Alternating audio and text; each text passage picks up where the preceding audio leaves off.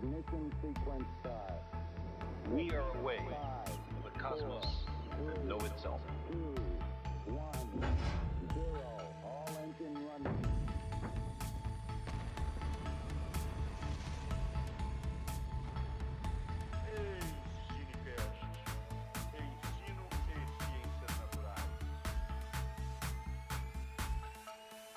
Olá, olá, caros primatas da internet, bem-vindos e bem-vindos a mais um capítulo aqui do Ensinecast, o nosso podcast sobre ciência e educação. Aqui quem fala é o James, diretamente já tá aí no miolo do Goiás. E hoje estamos aqui com um time de peso para falar sobre um assunto que é essencial hoje para falar da atividade docente, que é o silenciamento e cerceamento das atividades e da atuação de professores, né? E para falar desse tema, a gente está com um time de peso, muita gente, isso é ótimo, tá? Mas vamos começar por quem é da casa, né? O Fernando falando diretamente de Jataí. Dá um alô aí, Fernando. Olá, salve, salve galera. Um prazer enorme, enorme mesmo. Vocês não fazem ideia de estar aqui hoje com grandes amigos, grandes guerreiros, professores da educação, que são exemplos de luta e vocês vão poder ouvir e conhecer um pouquinho de cada um deles que está aqui. Satisfação enorme estar aqui hoje. Vamos lá. Isso aí, talvez quem nos ouve já conheça, por exemplo, o Gabriel, que tá falando diretamente de São Luís, lá no Maranhão. Dá um oi aí, Gabriel. Fala galera, estamos nós aqui de novo. E vamos ver. Prazerzão, muito obrigado pelo convite aí, gente. É nóis na vida. Isso aí, Gabriel. E diretamente de São Luís também, que tá aí lá com o Gabriel Williams. Fala aí, Williams. Salve, salve, galera. Bom, agradecer o convite também. Prazer imenso estar por aqui e tamo junto. Diretamente de Aparecida de Goiânia, aqui também pertinho da gente, o professor Tiago. Boa noite, obrigado pelo convite. Tamo junto aí na luta sempre. De Goiânia, o professor João Coelho. Dá um oi, pessoal, João. Olá pessoal, quero agradecer aí imensamente o convite de participar aí do Ensinecast e é uma honra estar aqui com todos esses colegas aí que sempre me orgulharam muito. Obrigado. Também de Goiânia, o professor Michael. Olá, galera. Muito obrigado aí pelo convite. É um prazer falar aqui com vocês. Sou fã do podcast, já conheci, já assisti alguns episódios aí. É um prazer estar aqui hoje. Obrigado. Bom demais. Casa cheia, né, Fernando? Isso que é bom demais dar conta. Muita experiência hoje aqui pra gente debater.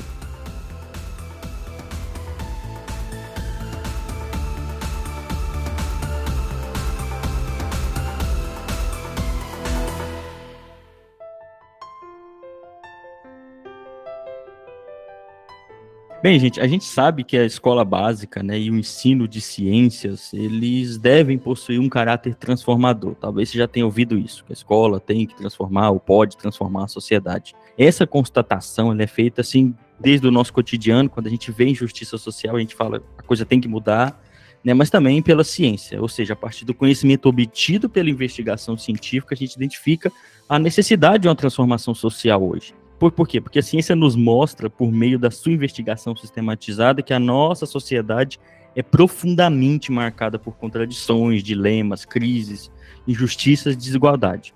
Essa sociedade que tende ao colapso, dada essa exploração quase racional de populações humanas e de recursos naturais. Por isso, gente, é de suma, é essencial conceber que, no mínimo, a gente necessita repensar e transformar o nosso atual modelo de civilização, de sociedade, ou resgatar alguns modelos, talvez, né? Ou manter alguns vivos também. E nessa busca, a escola né, e o ensino básico tem um papel fundamental. Educar sujeitos para que eles compreendam os complexos problemas sociais e ambientais e que possam atuar de maneira ativa nesse processo de transformação. Mas quem disse que essa busca de transformação que a gente tanto fala aqui no Cinecast, que talvez vocês estejam carecas de ouvir a gente falar, quem disse que essa tarefa é fácil, né? Para quem vive na escola, no ensino básico, é, com essa ideia de transformação na cabeça, é, às vezes sofre muito e passa por muitos dilemas e muitas dificuldades. Porque é comum no Brasil a gente ver professores e professoras sendo privados da sua autonomia de trilhar seu caminho pedagógico e educativo com base nessa busca de transformação. As escolhas, em geral, às vezes são feitas por agentes externos que estão distantes da realidade da sala de aula e do contexto social dos estudantes, né? Tem muito interesse econômico, político, né, e eleitoreiro, mais especificamente, que rola, que ronda o mundo da educação básica. E desse modo a gente vê muito professor e professora que meramente repete conteúdo, aquilo que a gente fala tanto, né? Repete conteúdo, repete prática de maneira é, às vezes sem pensar, né, naquela atividade. E eles fazem isso ou porque não podem ou porque não tem tempo de fazer suas escolhas com base na articulação de teoria e prática, né?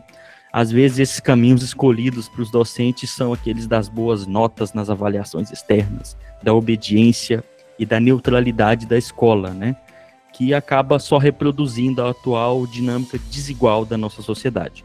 Esse episódio foi idealizado pelo Fernando. Os convidados aqui são já conhecidos de longa data do Fernando, né? Mas eu sempre pesquiso para construir, ajudar a construir as questões norteadoras do roteiro. E eu achei engraçado que falar de silenciamento de professores, né, e do cerceamento das suas atividades, da sua autonomia, ironicamente a gente não encontra muito conteúdo sobre isso na internet, né? Ironicamente talvez não, porque se é silenciamento, ele às vezes não transpassa nem para academia, para pesquisa e educação, né? Mas para essa pauta eu contei pouco conteúdo, então acho que é importante um episódio como esse, né, Fernando? Você que teve a ideia, Conta aí pessoal por que você acha isso importante, o que, que você quer saber dos nossos convidados hoje. É justamente essa questão, James. É, essa ideia surgiu, na verdade, a partir da live que eu estava assistindo, promovida pelo João, o Thiago e o Michael. Resultado de um, uma situação que o Michael vem passando, né? De, de um processo, justamente pelo exercício dele de crítica, né? De posição que ele tem enquanto a visão inclusive que ele tem enquanto docente e a responsabilidade que ele tem e sabe que tem e usa muito bem em relação a essas questões. E assistindo e participando ali nos comentários, depois eu tive a intenção de convidá-los para estarem aqui, para a gente estar tá ampliando também essa discussão aqui no Ensinecast, que a gente nunca abordou esse tema, e é um tema tão caro, um tema tão importante, e aí relacionado a algumas situações também que eu venho acompanhando dentro da área do ensino de biologia, né? Por exemplo, as discussões que se tem se deve ou não ensinar evolução biológica, ou seja, o controle dos conteúdos que devem ser ensinados.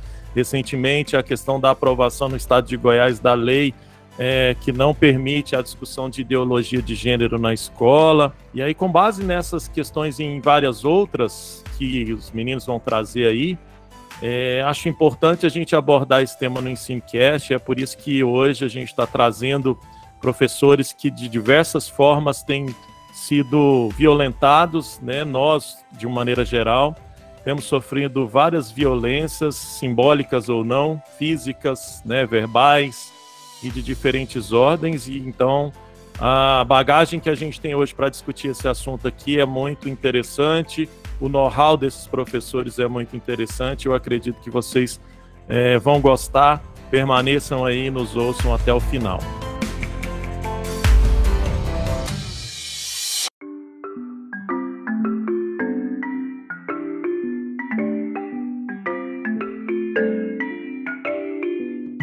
E aí, nessa perspectiva, então, da gente começar essa discussão, hoje a gente tem diversas tentativas de silenciamento dos professores, né? Nesse momento atual em que a gente vive, nessa sociedade atual que você muito bem começou a dizer aí, a gente tem diferentes tipos de violências que vêm acontecendo, tanto dentro da escola quanto fora da escola, e que impactam diretamente no exercício da docência. E aí, para a gente começar, eu queria ouvir de vocês, né, para já apontar alguém, eu vou, vou, começar pelo Michael, então, e depois vocês fiquem à vontade por intervir em relação a esse tema. Né? Como que é, você vê isso, Michael? Como que isso vem acontecendo na atualidade? De que maneiras isso tem é, acontecido e, de, e, como que isso tem te impactado é, no exercício da sua profissão?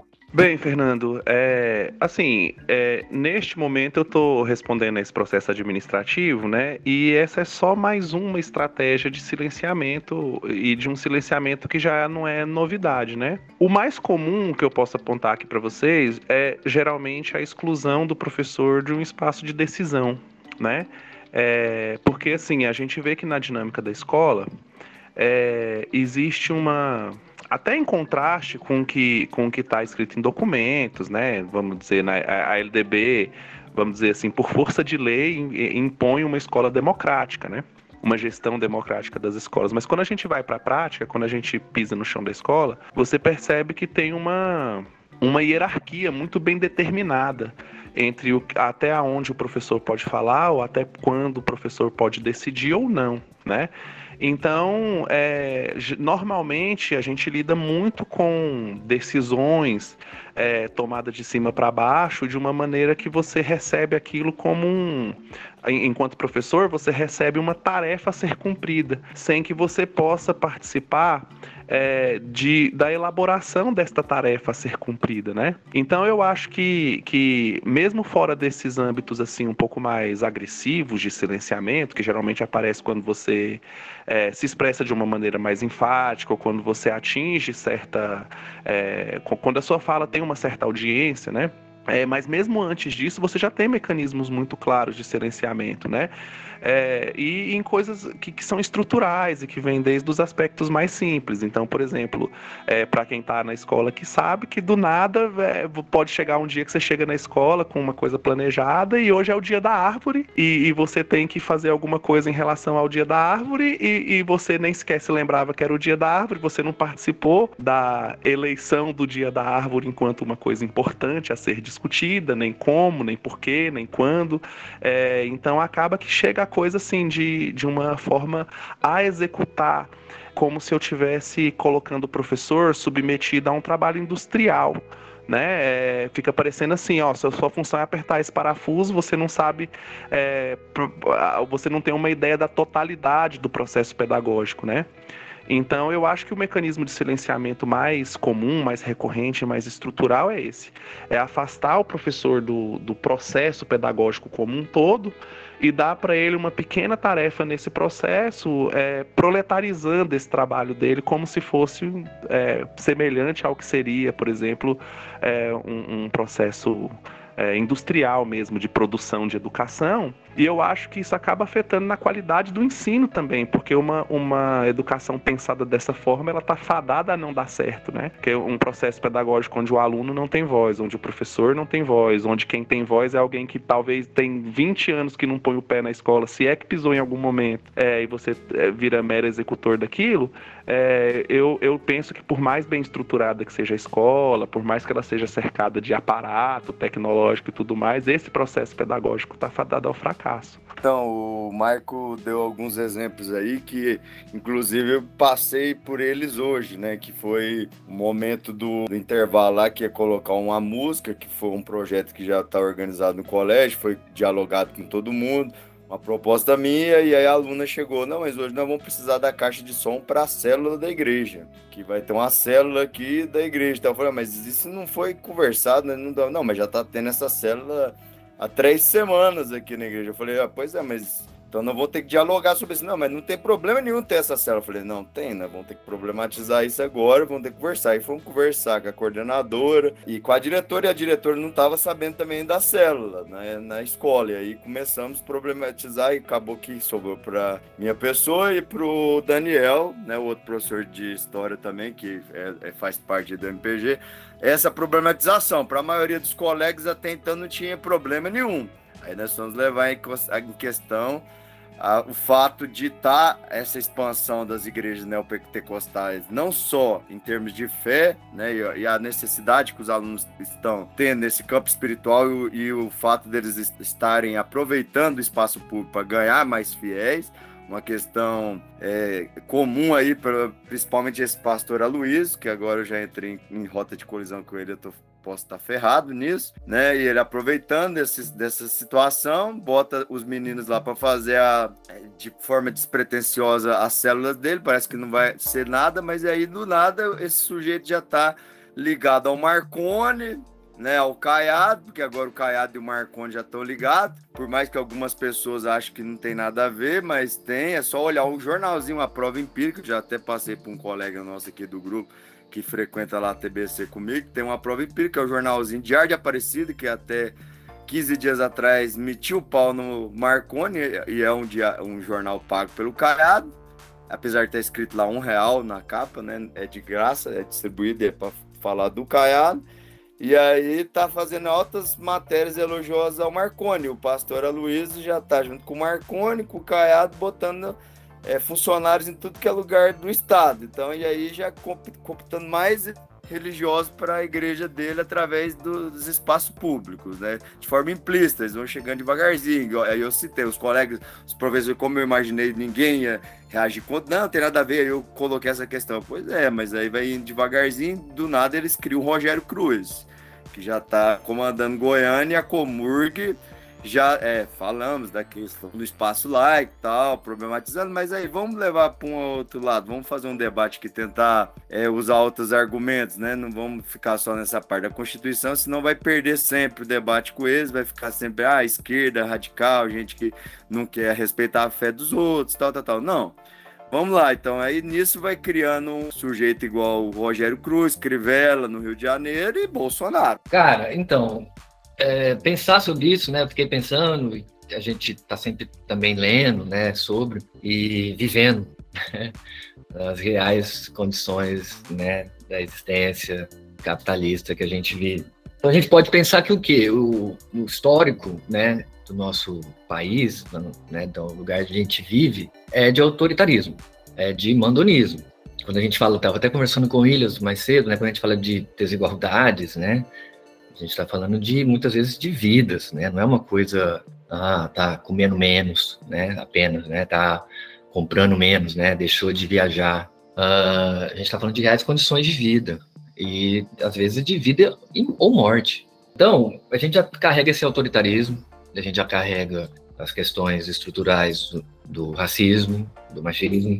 E aí, quando a gente tem a formação do império e depois a república, né? Quando a gente tem a ideia, né, no, da criação do sujeito de direito, né?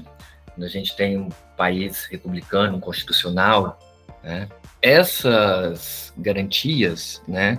Nunca vieram como garantias para 90 e tantos por cento da população brasileira.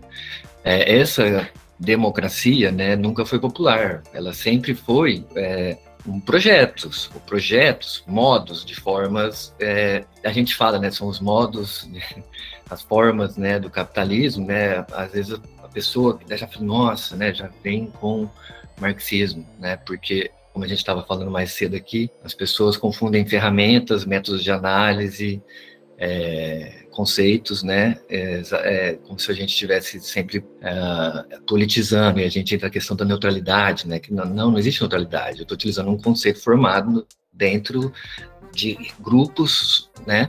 É, de pesquisadores, cientistas, cientistas sociais, no caso, né? Historiadores, enfim. Mas é, isso é sempre visto de uma forma, não, isso é fugir da neutralidade igual vocês falaram, né? Ah, você tem que ensinar ensino de criacionismo, né? Senão você está não sendo neutro. Olha como sim. A realidade, ela pouco se importa, né, com as nossas preferências, gostos, opiniões políticas, né?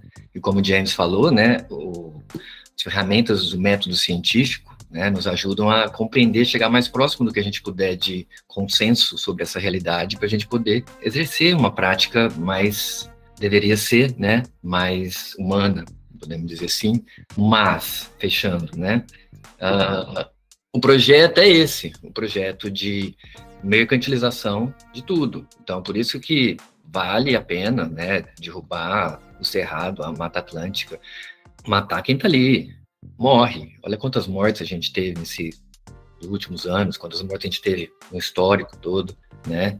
E são traumas que a gente não lida a gente não lida exatamente porque também não é falado, não se trata, né? É, se cala. Por quê? Isso vem com autoritarismo anterior, com clientelismo. Existe clientelismo, gente. Esse negócio de.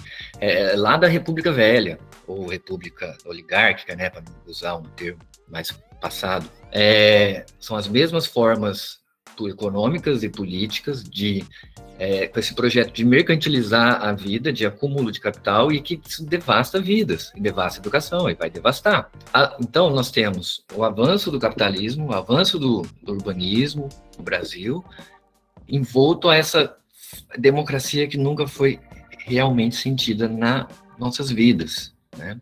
Ela sempre vem uma formalidade, então, quando a gente tem que fazer o dia da árvore, às vezes, é porque é uma formalidade que tem que fazer, porque a gente tem que mostrar que a gente fez isso. Porque o que importa é isso, é fingir que está sendo feito. É fingir que a educação está funcionando. E aí, se não estiver funcionando, a gente culpabiliza.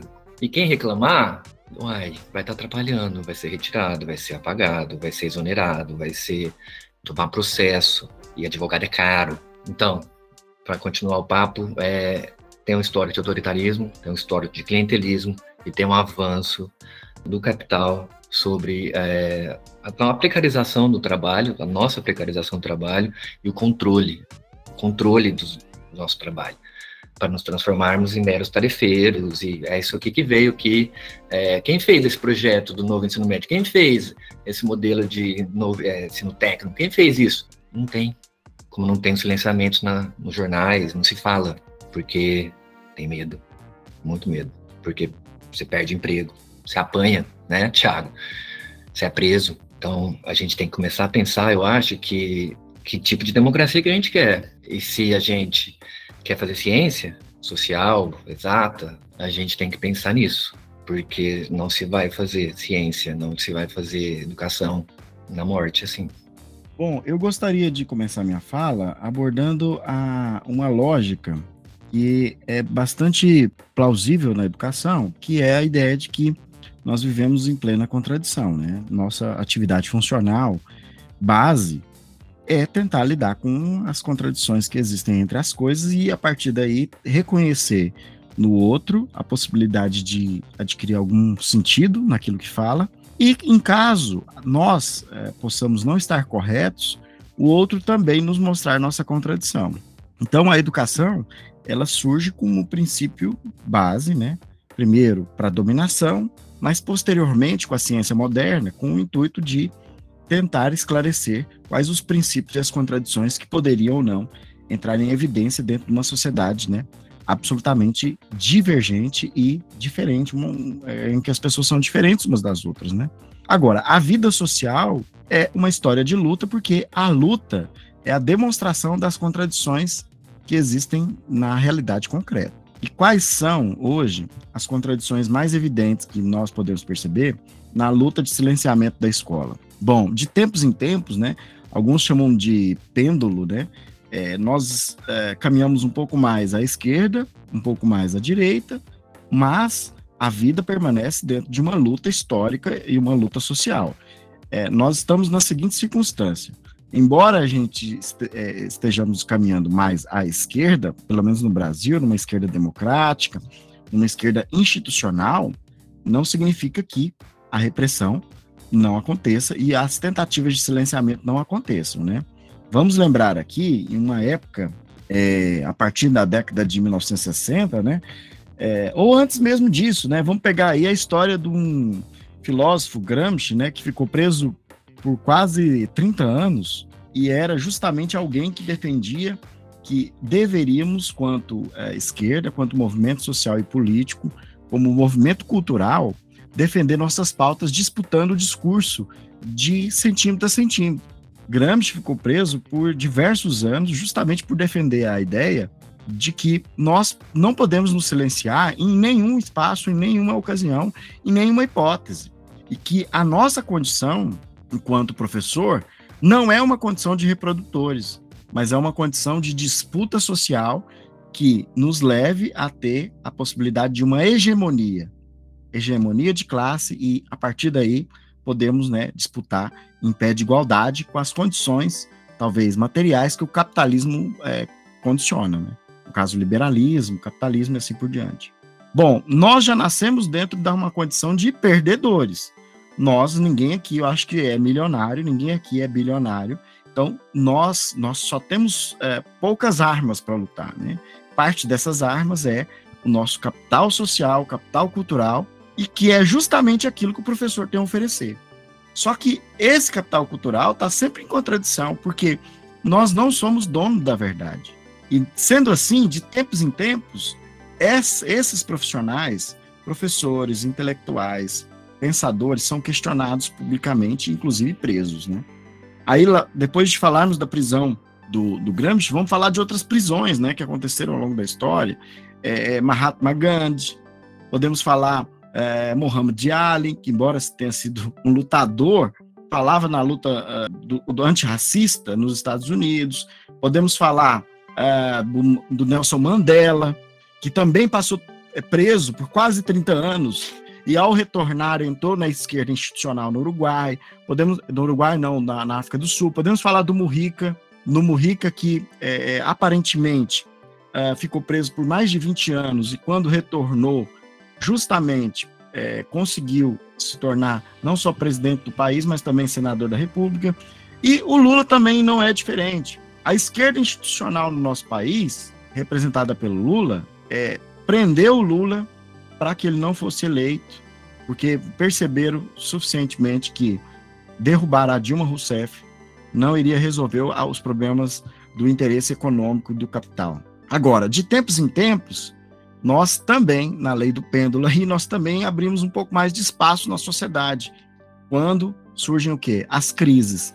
Embora a gente saiba que as crises são resultado imediato das contradições e dos antagonismos sociais, quem é que se torna referência na sociedade brasileira ou na sociedade mundial para lidar com as crises?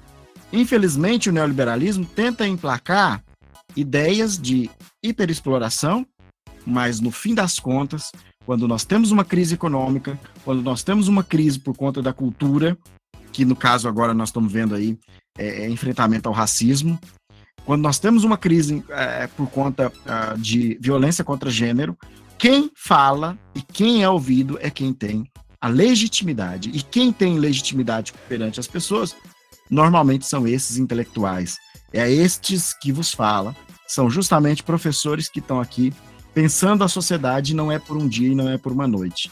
São pessoas, pensadores que pensam a sociedade por décadas, que lidam com essas contradições de maneira mais evidente, mas que pensam também os sentidos, né, mais uh, uh, talvez minúsculos, né?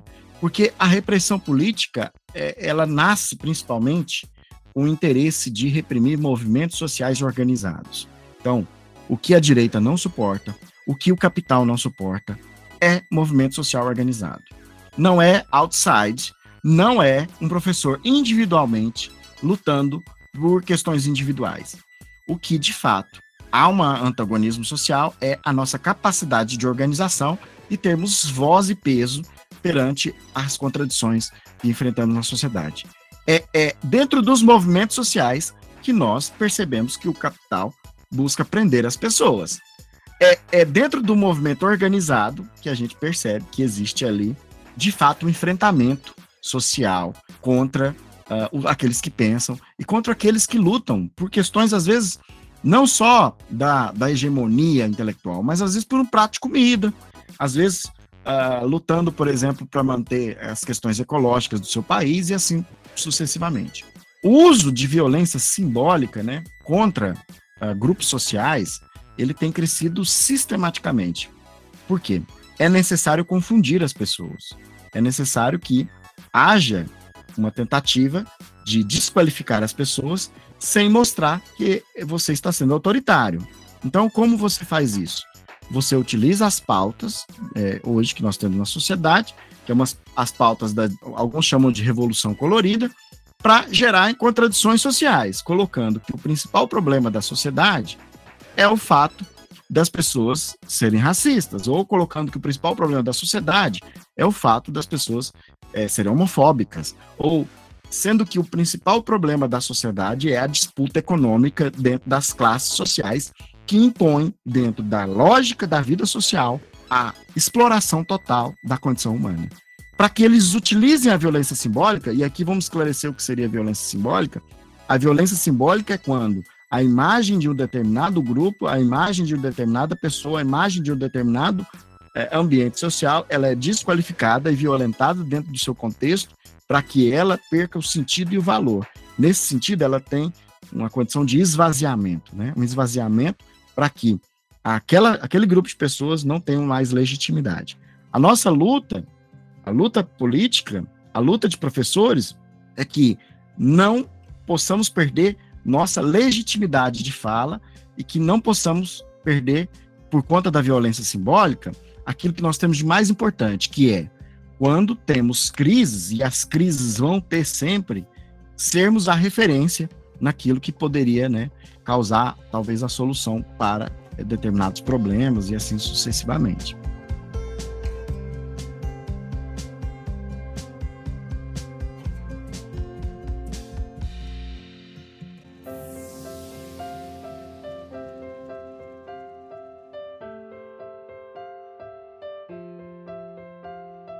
Eu só queria pegar uma cerveja ali para acompanhar essa conversa aqui, porque eu vou te falar, viu? É, isso aqui tinha que estar rolando num boteco, É. né, cara? Assim, nossa senhora, bom demais, assim. São tantas questões, eu, eu só fiz algumas anotações aqui também para tentar dialogar um pouco com, com tudo que vocês trouxeram. E, e um ponto que o João acaba de nos trazer dessa do, do simbolismo, né? O que, o que o professor representa na sociedade. Então, qual o lugar que está situado esse professor enquanto intelectual e o que, que ele representa em, é, frente a essas inúmeras situações neoliberais que a gente tem cada vez mais na perspectiva da formação daquele cidadão que vai ser simplesmente a mão de obra de trabalho ali e a perspectiva crítica dele vai ser, como o Tiago falou, quase que nenhuma.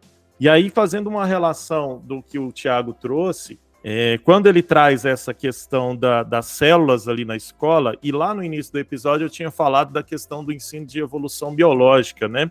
É uma área que eu trabalho, é uma área que eu já pesquisei, né? E a, hoje ainda trabalho com ela.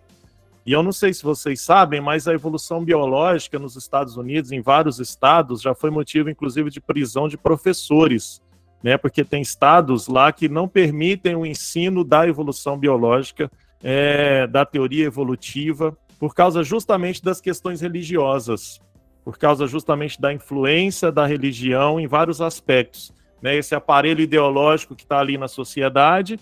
E o Tiago, quando ele nos traz essa questão, e a gente está vivendo um movimento cada vez mais de um crescimento, por exemplo, de, de igrejas protestantes no Brasil, a bancada né, é, evangélica, enfim, a gente sabe que cada vez mais esse grupo ele tem estado dentro da escola e trazendo pautas, dentre essas que você, que você nos fala, João Coelho, no sentido justamente de cercear, inclusive, a discussão de diversos conteúdos, como, por exemplo, a evolução biológica.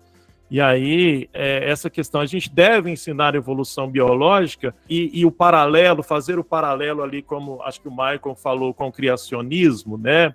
Não me lembro se foi o Michael que, que trouxe essa questão. Há pessoas que já defendem isso, que a gente precisa também, dentro da escola, ensinar o criacionismo dentro de uma escola que, de repente, tem o princípio laico, né? Como a gente é, sabe muito bem disso.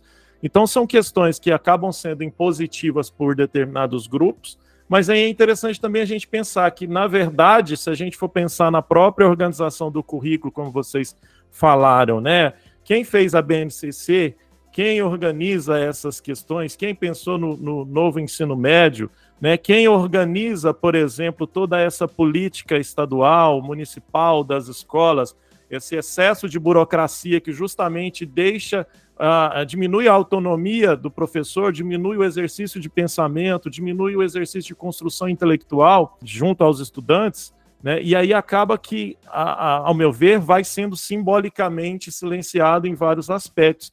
Mas aí, só para concluir minha fala, eu penso que a gente precisa ficar muito atento também a essas é, inserções cada vez mais religiosas, de qualquer viés religioso, na determinação do que a gente deve ou não deve trabalhar dentro de uma escola, do que a gente pode ou não pode fazer dentro da escola. Porque, resumidamente, quando a gente vai ver, muitas das decisões que estão sendo tomadas, principalmente, sobretudo, curriculares, tem muita coisa relacionada com interesses, não só que a gente sabe sempre teve, né, hegemônicos do capital, mas também outros interesses de outros aparelhos que também estão relacionados com o capital, mas de outros vieses, como por exemplo a religião. Né? Então acho que é importante a gente estar atento a isso também, porque a gente vai caminhando como outros países caminham, muitas vezes as coisas vão acontecendo lá. Só para vocês terem ideia, por exemplo, em 2018 eu estava participando de um congresso em Belém do Pará,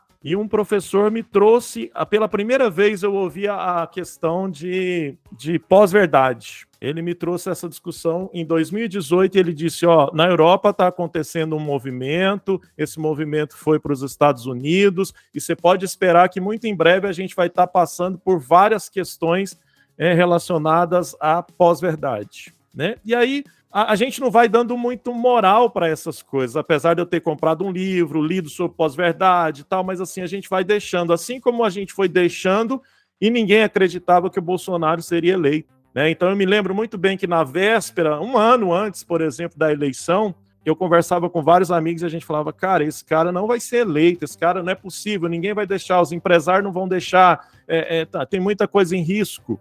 Né? Tem muita coisa em risco nisso aí, porque ele, a gente já sabia que ele era do jeito que ele é. Mas ele chegou. Então a gente precisa ficar muito atento a essas questões, porque está acontecendo.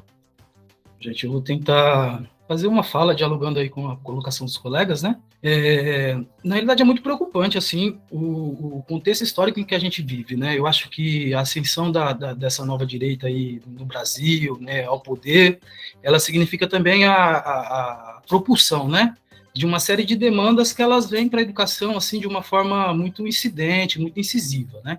Então a gente tem é, desde movimentos como Escola Sem Partido, né, desde toda a pauta pela, pela reforma do ensino médio, né, posicionamentos que trazem para a gente questões que dizem respeito ao silenciamento do professor, né? Se em alguma medida, né, o Gabriel colocou para a gente aqui, olha, a gente vem de uma trajetória histórica, né, de clientelismo, de autoritarismo, né? É, o Michael colocou para a gente lá também que no chão da escola a gente sente um silenciamento pela imposição, na verdade, de uma série de circunstâncias que nos silenciam, que vem como um cala-boca mesmo, né?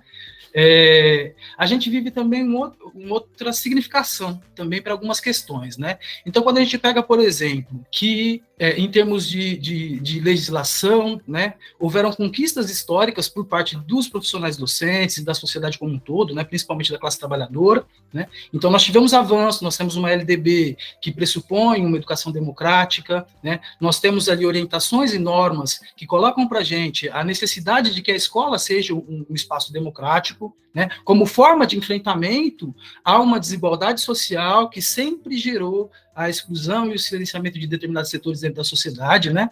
É, então isso existe é, enquanto forma e na prática a gente sabe que a coisa nem sempre caminhou assim, né? Eu vou tentar colocar para vocês alguns fatos assim de, é, de experiência própria, né? É, eu venho para o Maranhão no ano de 2016 e vou trabalhar no interior do estado, né? Enfim, o interior do estado do Maranhão, acredito que é uma trajetória histórica, né, de relações de clientelismo, de colonialismo, né? Então, esse espaço de voz, esse espaço democrático, ele nem sempre existiu. Na verdade, há uma luta para a existência desses espaços, né? E a escola convive com esse vício. A escola convive com essa circunstância. Então, um exemplo, na escola, quando é, em uma reunião coletiva de, de, professores, de um colegiado que seja, ou seja, uma reunião pedagógica, né? Um professor se posiciona, muitas vezes é colocado como se fosse uma, uma afronta pessoal, né?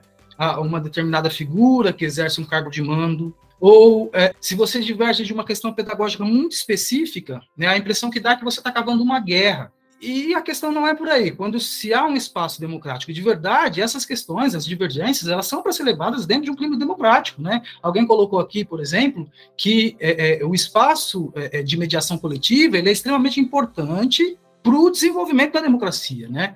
E o que, que acontece? Muitas vezes na escola, no chão da escola, no dia a dia da escola, esses momentos, né, não, não são momentos propícios a, a, uma construção coletiva. Por quê? Porque exatamente porque existe uma tônica repressiva muito forte ainda. Né? Por mais que a gente conviva em outros lugares, né, falando de uma realidade muito específica, por mais que a gente conviva em outros lugares, por exemplo, com esse outro, um contexto talvez de desenvolvimento histórico já mais, mais é, é contemporâneo, né, em que há todo um estímulo né, para que hajam grêmios, para que haja gestão democrática, quando na verdade essas iniciativas são para arrefecer. Né? Eles existem formalmente, existem no papel, mas não existem de fato, né, não existe factualmente. E aí a situação concreta que eu queria reportar para vocês, e talvez para tentar estabelecer um diálogo, é, ela está ligada a, a, essa forma persecutória né, de silenciamento do profissional docente. Né? É, é, recentemente, em todo esse contexto né, de, de escola sem partido e, e, tudo mais, na escola em que eu trabalhava, em uma das escolas que eu trabalhava, né, é, a direção da escola, no período de férias, instalou câmeras de vigilância dentro da sala de aula. Isso sem reportar para a comunidade escolar, né, sem tirou da cabeça dela. É, enfim, colocou essas câmeras dentro de sala de aula. Logo que a gente voltou das férias, nos deparamos com essa realidade, com essa situação, e uma série de professores ficaram inquietos com aquela circunstância. Né? Nós, é, num primeiro momento, questionamos o processo, a maneira como foi implementada como processo antidemocrático. Né? Olha, não foram respeitados os colegiados, isso não foi discutido com ninguém, simplesmente apareceu. Né? E também questionamos outras coisas, né? E essa questão, na verdade, parece que as pessoas é, é, não querem é, discutir. Nós questionamos que trata-se de uma medida antipedagógica, né? no caso, é, é uma vigilância ostensiva dentro de sala de aula, ela nos reporta a lógica do medo, né? da massificação da desconfiança. Então, como é que você constrói uma educação emancipadora partindo da desconfiança do sujeito com o qual você, é, é, você se relaciona, que é o aluno, né? a quem você está ali tentando ajudar a estar tá mediando a realidade, aprendendo, então a gente desconfia do aluno e trata ele como um suspeito. Mas não é só o aluno, é também o professor, né, que também é tratado como suspeito. E a gente sabe, muitas vezes a, a, tônica desses instrumentos de vigilância é aquela do adestramento, né? Então a gente mantém, o aluno está ali dentro da sala de aula, enquanto ele está vigiado, ele não destrói um patrimônio, né? Mas ele não, ele não destrói o patrimônio por quê? Por medo, e não pela sua racionalidade própria, não porque ele interiorizou aquilo e percebeu que ele não tem que destruir por, uma racionalidade, porque o patrimônio da escola vai ficar por irmão, vai ficar para o vizinho, vai ser para os filhos dele, né? Enfim. Então, pelo medo, ele não destrói. Então, ele às vezes não destrói só naquele espaço de vigilância, em que ele está coagido. Quando ele sai daqui, ele sai lá para fora, não tem vigilância. Então, não é esse tipo de educação, que na verdade não é educação, né? É, é, mas não é isso que se vislumbra. Né? A gente vislumbra uma educação que ela seja emancipadora, que ela, ela possa, é, na verdade, é, elevar os sujeitos do, do, processo educacional a pensar, a refletir e, e a tirar conclusões próprias, né? É, nesse sentido, principalmente. E aí, o que, que acontece? Instalou-se essa câmera, né? a gente questionou, e os professores que questionaram as câmeras foram perseguidos no enredo né, desse processo todo, a direção colocou as câmeras, a gente questionou, aí tal, a gente levou a questão para o Ministério Público. O Ministério Público acionou a escola, tentou mediar. Né? Nessa primeira mediação do Ministério Público, a direção tirou as câmeras da escola e depois, com as férias de julho, ela voltou novamente às câmeras da escola porque ela conseguiu um parecer da assessoria jurídica da SEDUC de que aquilo era plenamente viável e possível. Né? E quando ela voltou com, as câmaras novamente, ela voltou com um processo de sindicância contra uma série de professores, eram seis professores, né, que se posicionaram contrário às câmeras. E aí a gente começou a questionar não mais o, o processo antidemocrático, não mais só é, é, é, a questão pedagógica, mas também a legalidade daquilo. E aí, enfim, voltamos ao Ministério Público, aí fomos é, é, é mediando até chegar no secretário da Educação, e conseguimos um avanço, né? um avanço que, naquele contexto de mediação, o pessoal reconheceu, né, que a gente estava tentando afastar um, um, um, fantasma também, né, porque se a gente pega a história do Brasil, o contexto de ditadura militar, como é que a vigilância, né, é, também atuava para o silenciamento do professor, né, os caras passavam pelaquela quadradinho que tinha na porta de vidro, né, vigiando os professores para ver como eles estavam atuando e tudo mais, né, que era também uma forma de silenciamento, né. Então a gente estava querendo afastar esse fantasma, né. A gente precisa de, de, de, de fato é, é, de uma educação emancipadora, democrática, e não essa educação que venha baseada na vigilância e na punição, né? porque na verdade não é educação. Né? E aí, enfim, a gente conseguiu uma reunião com o secretário da Educação, ele se prontificou à retirada das câmeras. A gente, a gente fez, um, na verdade, um acordo, né, em que seriam retiradas as câmeras é, da sala de aula, nós retiraríamos a denúncia que nós tínhamos entrado no Ministério Público e esse processo de sindicância seria arquivado. Né? Mas o que eu queria expor para vocês é, é, a circunstância em que, quando você ousa, vou colocar, não deveria ser ousadia nenhuma, né? deveria ser parte intrínseca do processo pedagógico, né? mas quando você ousa se colocar, quando você ousa questionar, você é perseguido. Né? Então, uma forma de, silenciamento, uma vai pela força bruta, outra vai, às vezes, por outros mecanismos, né? aquela assim, não, então a minha escola tem Grêmio, tinha Grêmio naquela época, hoje não tem, né? Mas naquela época tinha Grêmio. Mas um Grêmio ativo, um Grêmio que defendia de fato os interesses dos estudantes, não, era um Grêmio formal, meramente formal. Então isso também é uma forma de silenciamento. Mas quando eu penso, é, quando eu penso é, em relação ao silenciamento, existem algumas questões que também me vêm à cabeça assim de uma maneira muito forte. E, e elas dizem respeito à precarização das relações de trabalho, né? Hoje é muito comum na verdade, eu acho que a maioria das redes estaduais de educação, elas convivem com uma forma de contratação de professores que é uma contratação precária. Então, em São Paulo, nós tínhamos categoria O. Aqui nós temos uma série de contratados, eu não sei quantos, quanto da rede em porcentagem, né? É, eu acho que esses dados eles nem são disponibilizados para a gente, né? Mas qual é a porcentagem de profissionais da rede que são contratados? Isso é também uma forma de silenciamento. Na verdade, é muito comum nas escolas, quando é, um professor se posiciona, quando o professor se coloca, o profissional que é contratado, que é temporário, né, que está ali à beira do precipício, ele não se posiciona. Ele te procura lá na porta do banheiro, dentro do banheiro, lá no cantinho, e fala assim: professor, eu concordo com o que você disse, mas eu não posso falar nada porque eu sou temporário.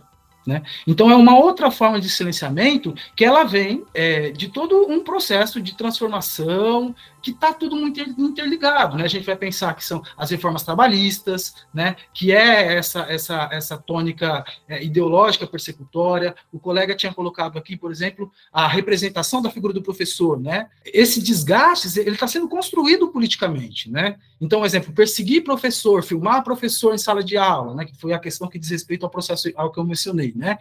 É a mesma tônica. Né? A ideia é você desgastar esse viés que nem sempre existiu, mas enfim, esse viés de que o professor também tem uma autoridade, é um mecanismo de, de, de, de da autoridade. A gente não gosta muito desse termo, mas enfim, é de fato, o professor tem uma autoridade. Não confundimos com autoritarismo, isso é outra coisa, né? É, é, mas aí eu trago talvez esses, esses elementos, né? De uma, de uma repressão, que é o silenciamento, e de uma repressão, de um silenciamento que ele vem também pelas transformações do processo produtivo e que coloca a gente numa situação precária. E, no geral, o silenciamento trabalha com a tônica do quê? Da interiorização do medo. Você tem que ter medo de falar. Você não pode falar.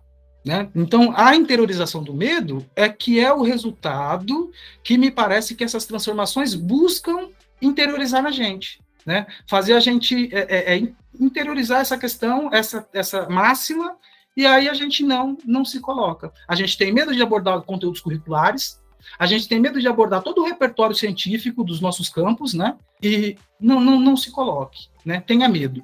Porque se você se colocar, você vai ser perseguido. Se você se colocar. E aí não faltam exemplos. E aí são exemplos. Eles colocam mesmo católica do exemplar, né? Punição exemplar. Vamos punir fulano de tal, manda para fora. Exonera, bota processo. Enfim, para que os outros tenham medo. É o exemplo também, né? Para que os outros tenham medo, para que ninguém se coloque, para que nós nos silenciemos enquanto categoria, enquanto professor e enquanto é, produtores de conhecimento no espaço escolar, né? Pessoas que abordam conteúdos que são fundamentais para a melhoria da sociedade que a gente vive. Acho, eu acho que é isso que eu queria dizer. Pois é, gente, e eu ouvindo as falas do, dos companheiros aqui, estou pensando, né? E, e, por que é que nós, professores, é que somos os, os perseguidos tantas vezes, né? Porque rememorando aqui um pouquinho o período da pandemia, e aí vocês vão se lembrar de várias discussões assim, eu tenho certeza, que era assim: tá na hora ou não tá na hora de voltar para as aulas presenciais? É, devemos ou não devemos manter o ensino híbrido, o ensino remoto e tal? E aí, geralmente, programa, podcast, televisão, todo mundo debatendo, canal de YouTube e tal. Aí é assim: o apresentador fala assim: é, hoje nós temos aqui o epidemiologista fulano de tal, o, o, advogado fulano de tal, o, aí chama epidemiologista, médico, advogado, jornalista, é, paleontólogo, chama um tanto de gente e não tem um professor, não tem um diretor, não tem um aluno. Né? Nesse período da, da, da pandemia, o sentimento que eu tenho é que a grande mídia, ou, ou mesmo a pequena mídia, talvez, não quis ouvir a nossa voz, né? E, e, me parece que eles tentaram o tempo todo manter nosso trabalho e nossa cabeça e nosso intelecto, nossas vozes enfiado numa, num, num espaço onde a gente não pudesse é, se manifestar. É, e, e, aí eu, e eu fico viajando aqui pensando, gente, mas por quê, né? Que, que rola esse silenciamento? Por que, que silencia a mim para falar sobre o, o, meu campo de trabalho, o meu lugar de trabalho, o meu objeto de estudo, de pesquisa, de tudo mais, e pede para um médico, né? Pede para um, um advogado, enfim. E, e, não, e por que, que me silencia não esse médico e não esse advogado? E eu suspeito, e aí eu vou pedir ajuda aqui para os filósofos que tem aqui, né? Tem antropólogo aí, tem historiador. É, me parece que o que incomoda tanto é o nosso lugar na luta de classe, né? Porque nós, professores, é, nós não somos, embora sejamos pessimamente remunerados se comparado com o que deveríamos receber, mas não somos tão mal remunerados assim como é o motorista de ônibus, como é o porteiro e tal. Então a gente está num lugar dentro da, da luta de classe um pouquinho mais privilegiado que essa galera, mas nós também não somos a, a classe média que é os dentistas, os médicos, os, enfim. Então, é, a, a, princípio, me parece que nós estamos ali no, no limite, é, na fronteira entre uma classe que quer escravizar e uma, uma classe que está lutando para não ser escravizada, e talvez o, Thiago tá, tá olhando com a cara estranha ali pra mim, tá discordando. Mas e talvez a gente não esteja. É, talvez seja ele, da nossa. Ele vai ter os 30 minutos de fala dele agora. É, daqui a pouco.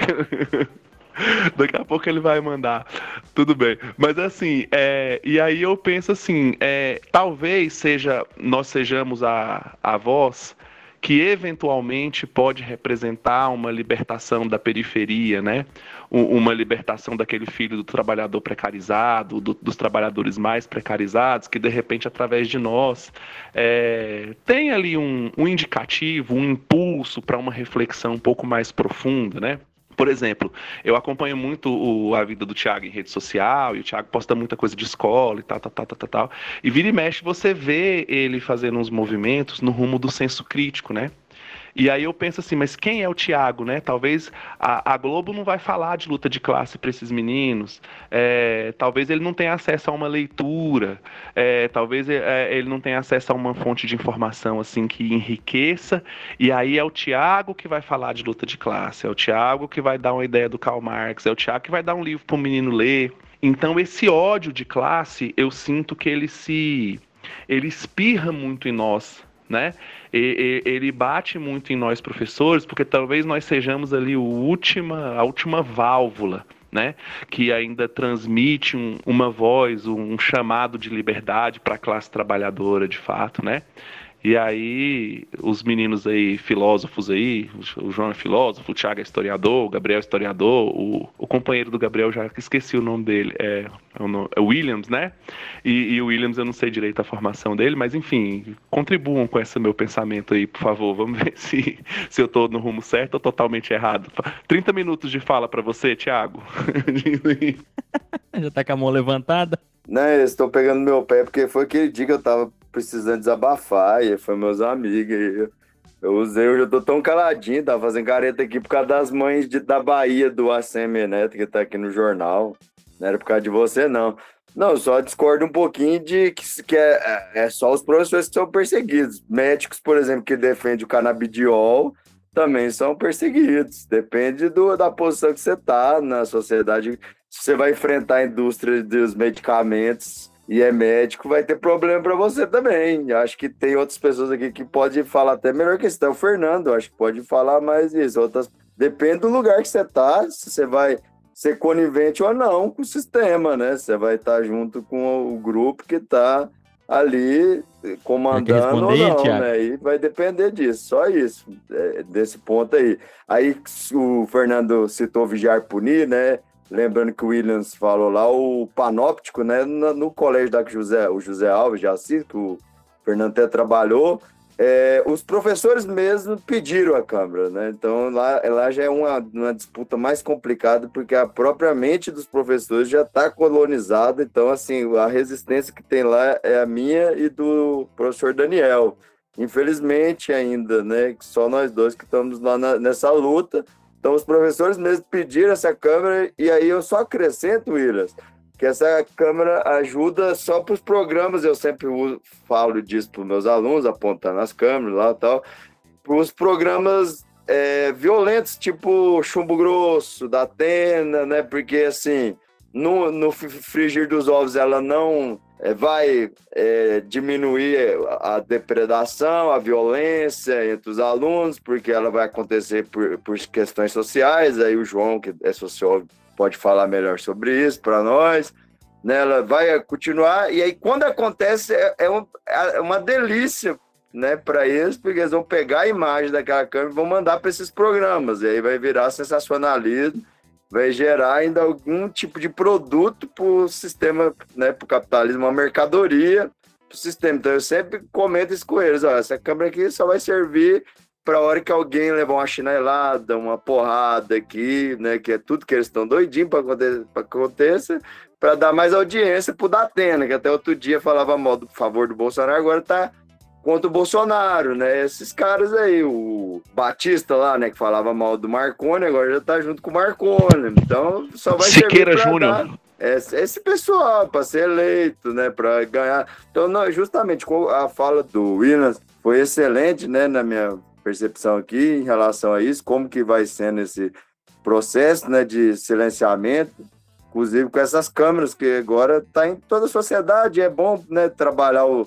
1984 lá com os alunos, o grande irmão, né, como que a gente tá sendo controlado aí nesse ponto, né? É importante isso, reforçar isso. E é lógico que quem incomoda, né, Maico, aí, o Fernando vai ajudar mais ainda, o corpo, né, as células aí, vai incomodando, eles vão tentando silenciar, expurgar de alguma forma. Então é em todos os lugares. Existe, né? No meu caso, por exemplo, eu procurei tratamento durante 10 anos, sabendo um tratamento viável para mim, para ajudar, e vários médicos lutando contra ele. E quando eu cheguei numa doutora que tinha essa percepção científica, que gosta mesmo da ciência, uma apaixonada pela ciência, estudiosa, professora, ela foi com todo o tato para me oferecer o tratamento do canabidiol com medo, com medo até do, de uma, da violência é, simbólica, assim, com medo de eu ser alguém que é preconceituoso, né, alguém moralista, que ia condenar ela, né, então ela tava com, ela deve ter medo dos pacientes para poder, porque já foi criada toda uma história em, tro- em torno da, dessa substância, né?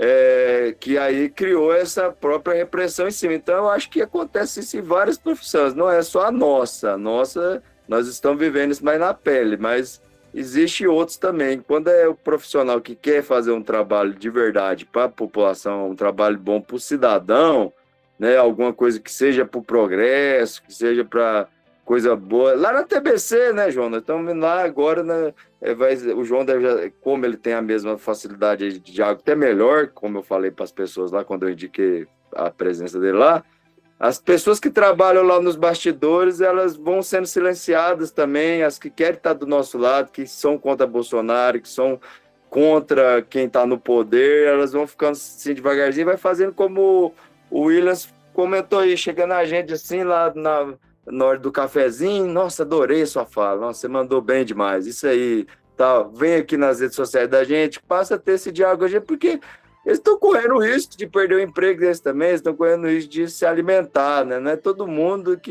ainda tem essa coragem, que vai lá, que corre esse risco que o Gabriel correu de perder o emprego, né? Ficar esse tempo todo, muita gente. No meu caso agora, eu tô com duas filhas. É diferente de 10 anos atrás, né? Essa testa ras- rasgada aqui, né? É, Eu enfre- pular lá aquela grade com aquele peso todo, né? Me estrepar lá era outro momento, né? Não sei se nesse momento a coragem é a mesma, né? De enfrentamento. Aí é- é- tem tudo isso, tem todas essas circunstâncias que vai levando também a, ao diminuir. é, Naquela época eu condenava muito meus colegas. Hoje, depois do diálogo lá, inclusive sobre as células, os professores lá comentaram, muitos, o Fernando co- conversa, apoiaram, mas alguns falaram assim: é, mas isso de fato é perigoso, isso me incomoda um pouco. Mas como que nós vamos enfrentar isso? Né? Nós vamos contra esse pastor que domina aí, que faz eventos no é, Serra Dourada lotado? Se ele botar essa galera tudo para ir lá quebrar minha casa, lá vão. Vão quebrar minha casa, vão linchar minha casa. Né? Vão fazer. Então, é, é esse tipo de censura que vai acontecendo e as pessoas vão.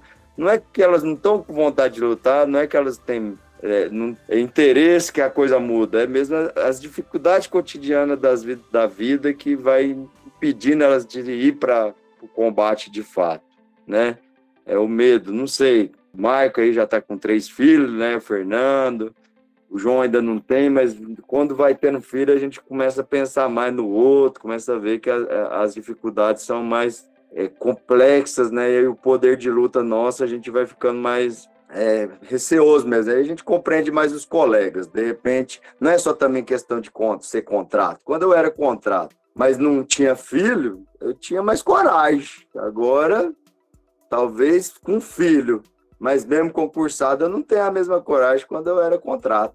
Né? Porque eu pensava, agora eu, eu se lascar aqui, eu me viro. Faço igual o Gabriel, vou para outro estado, vou para outro país, né? E agora? Vou deixar minhas duas filhas aqui? Então, é todos os mecanismos assim, né? Tá falando que você É o- se lascou, Gabriel. ó. É, não, ele teve uma dificuldade, mas ele teve a possibilidade de se reabilitar, né? Ele não- ainda não tinha o passarinho para dar de comer. Tem o, aí, lembrando aqui do Gabriel, o Oswaldo, a gente não pode deixar de citar o Oswaldo nesse podcast, ele sofreu uma das maiores repressões aí, que foi do colégio privado, né? O Visão, ele foi mandado embora do colégio de prisão por causa de uma charge, né? Um absurdo.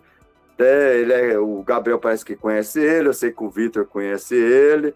Né, o Vitor conhece ele, certeza. Né? Acho que ele estudou lá na Universidade Federal de Uberlândia e ele foi aí, é, né, perdeu o emprego por causa de uma charge. Então está sendo assim, o risco grande por coisas, por se, posicionar, mas em todos os, setores. Eu não penso que é só a educação. A educação está sendo mais explícita nesse momento, mas a educação sempre foi conservadora. No Brasil foi uma das que mais demorou para se formar, né, para dar possibilidade para o trabalhador. Faculdade, todo mundo aqui sabe o quanto tempo demorou para ser feita no Brasil. Então, está só sendo mais explícita agora, mas é, a educação sempre foi conservadora no Brasil. Eu nunca. Foi viagem, o Bolsonaro. Muita gente acreditou no bolsonarismo aí, achar que a educação é libertária, que a educação é de esquerda no Brasil. É um ou dois aqui, ó, de, desses aqui que estão na escola lá, que faz algum questionamento, igual o Willis aí, essa, essa Câmara. Nossa, Willis, teve seis na sua escola, você tá de parabéns, vocês conseguiram. Lá na nossa escola era só eu e o Daniel, né? Não conseguimos, né? Não tem jeito. Foi, e foram os professores que pediram ainda, pra você ter uma ideia. Né? Então é isso. Ô, Tiago, mas assim, diante de tudo isso que você está trazendo, né? Eu, eu fiz também novamente mais algumas anotações aqui só para a gente organizar alguns pontos que eu penso que é importante ressaltar novamente. Quando Williams traz essa questão do medo, né? E eu concordo demais com isso, né? De, de criar o medo, de, da manutenção do medo, né? Da ideia que eu tinha trazido aqui do e Punir mesmo aqui no chat. E esse medo conciliado ao contrato, eu acho que ele é muito forte, Thiago. Eu concordo com o que você está dizendo, que a gente muda pessoalmente, muito, principalmente pela questão de filhos, uma série de coisas, mas esse medo, que não é só um medo construído por causa de, de ah, vou perder o emprego, mas é pela situação que a gente sabe que isso é estrutural dentro do Estado, né? E aí vocês falando, e me vem sempre na cabeça muito aquele momento de 2012 em que, que eu conheci vocês, né? Acho que nós nos conhecemos ali, muitos de nós, naquele momento. E uma característica que nós tínhamos, dentre várias né, semelhantes, é, algumas, aliás, era que a gente buscava uma formação melhor. A gente, muitos de nós estávamos querendo fazer mestrado, fazer doutorado, alguns já estávamos fazendo, então a gente já tinha uma característica de uma formação um pouco diferente da maioria dos nossos colegas. E eu estou dizendo isso porque em muitos momentos aqui vocês trouxeram a questão da luta de classe, né, a organização, e uma das coisas que naquele movimento, inclusive, já era notório, inclusive foi uma das origens daquele movimento, né, do MPG, é a desarticulação da nossa classe, né? É a falta de consciência, inclusive, de classe. E aí, dentre outras coisas, eu atribuo como um dos aspectos, uma das causas, talvez, essa formação deficiente que sempre foi ofertada, né? A, primeiro curso de magistérios, depois licenciaturas plenas, licenciaturas muitas vezes que até hoje ainda não se resolveram, cursos de formação de professores que até hoje ainda formam professores sem essa perspectiva crítica. Né? E aí a gente, como você falou, Tiago, eu vejo muito isso mesmo nas escolas, e o Williams também trouxe isso. Eu sempre falo isso.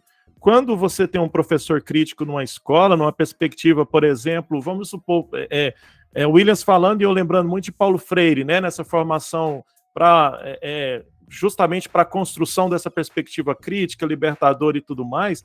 E quando a gente tem professores assim na escola que são poucos, eles são tidos como chatos. Né? Quando a gente abre a boca na escola, numa, numa reunião, é o chato, é o, é, o, é o comunista, é isso, é aquilo outro.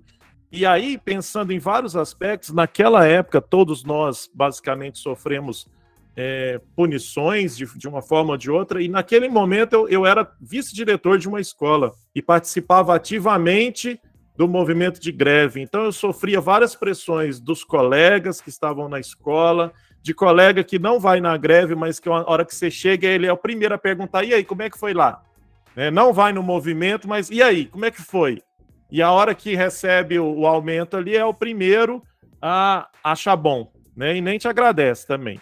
Mas aí por que, que eu estou destacando isso? Porque assim, então a gente percebe que tem professores que têm características diferentes, sobretudo, principalmente vinculadas a essa consciência de classe, vinculada a essa responsabilidade que a gente sabe, todos nós que estamos aqui sabemos, de formar um cidadão justamente voltado a uma sociedade melhor, para tentar fazer essa sociedade melhor, nessa perspectiva de transformação.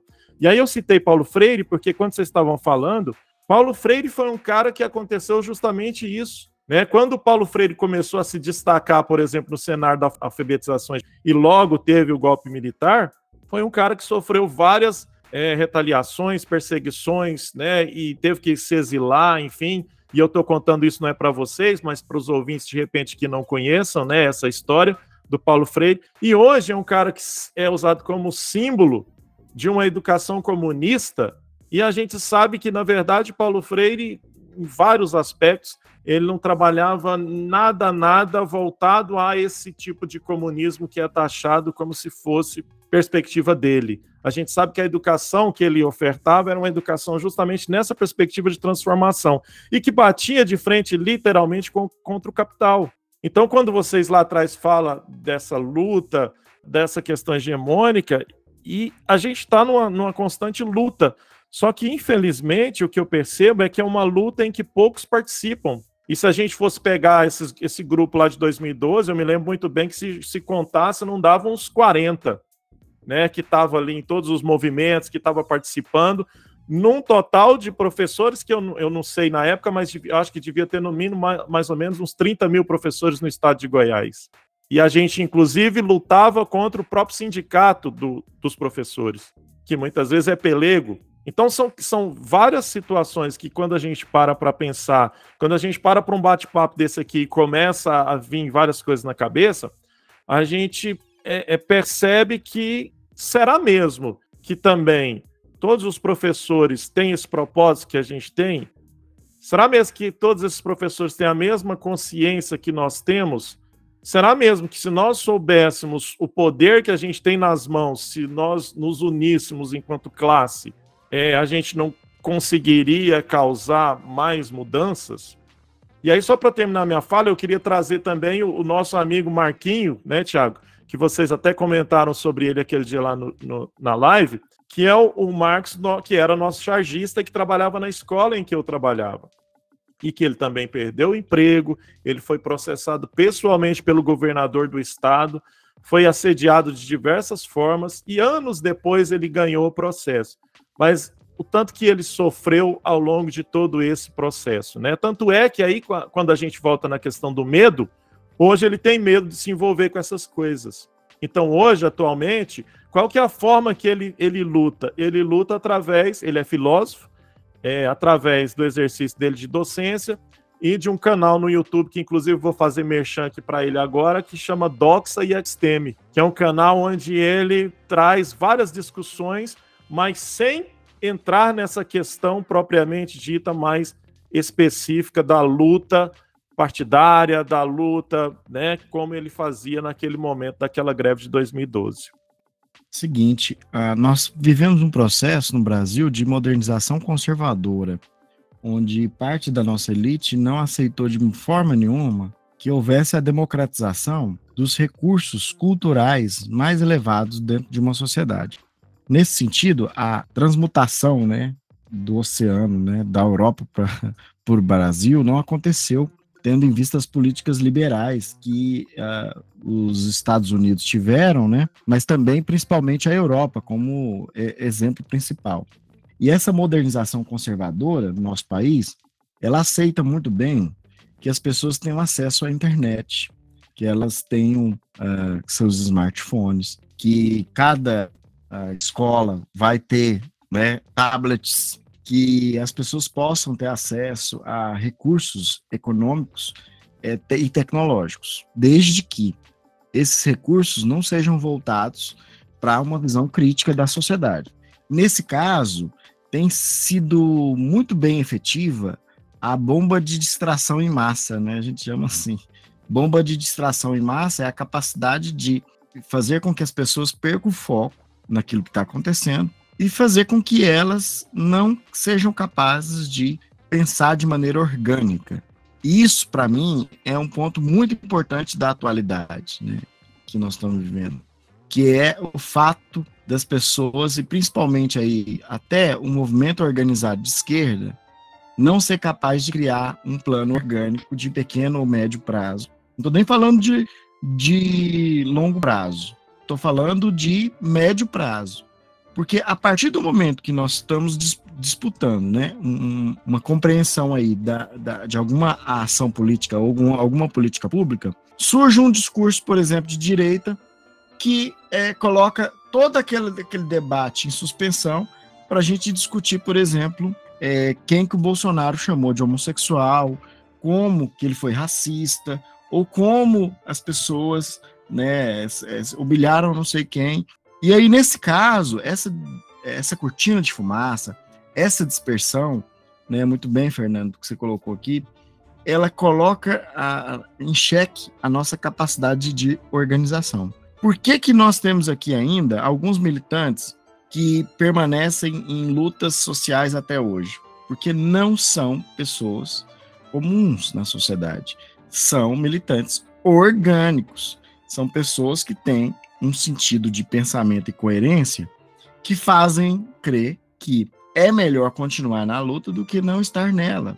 Nesse caso, a sociedade, né, as escolas, já os colegas de trabalho já demonstraram de em diversas formas de que vocês são pessoas não gratas em italiano, né? Que vocês são chatos, vocês são pessoas que incomodam, e vocês estragam o lanche da escola, porque não dá nem para comer perto de vocês, vocês estão criticando o tempo inteiro. Mas por que, que vocês ainda não abandonaram esse barco da luta social? Porque é parte da nossa formação social, é parte da nossa formação orgânica permanecermos ativos, mesmo com um certo medo. E aí o nosso medo é diferente do medo da maioria das pessoas, né? Porque o nosso medo envolve sim, né? Aí eh, eu vou discordar um pouquinho só da fala que diz sobre é, vigiar e punir no seguinte ponto. Nós ainda estamos anos-luz do que, por exemplo, Foucault, Michel Foucault viveu na França para elaborar, né? Ou no que ele viveu na Europa. Porque aqui, diferentemente da Europa, que a, a violência não é explícita, nós temos uma violência explícita, uma violência não só física, né, mas uma violência psicológica explícita. Aqui não é só mais o vigiar para que você não, não, não queira agir de maneira que o Estado deseja que você haja. Aqui é, se você fizer algo que não seja do agrado, você vai levar um tiro na cara. E aí é, é bem diferente, né, desse medo que foi constituído em outros lugares, né? Esse, o nosso medo aqui é um medo real, é o medo no sentido que é, é, apavorante, por exemplo. Nós temos uma notícia aí de que uma pessoa com a bandeira do PT é, recebeu tiro na janela do seu apartamento, entende? Então, as circunstâncias pelos quais nós vivemos aqui, ela é ainda mais grave, porque é, não, não se assemelha à forma.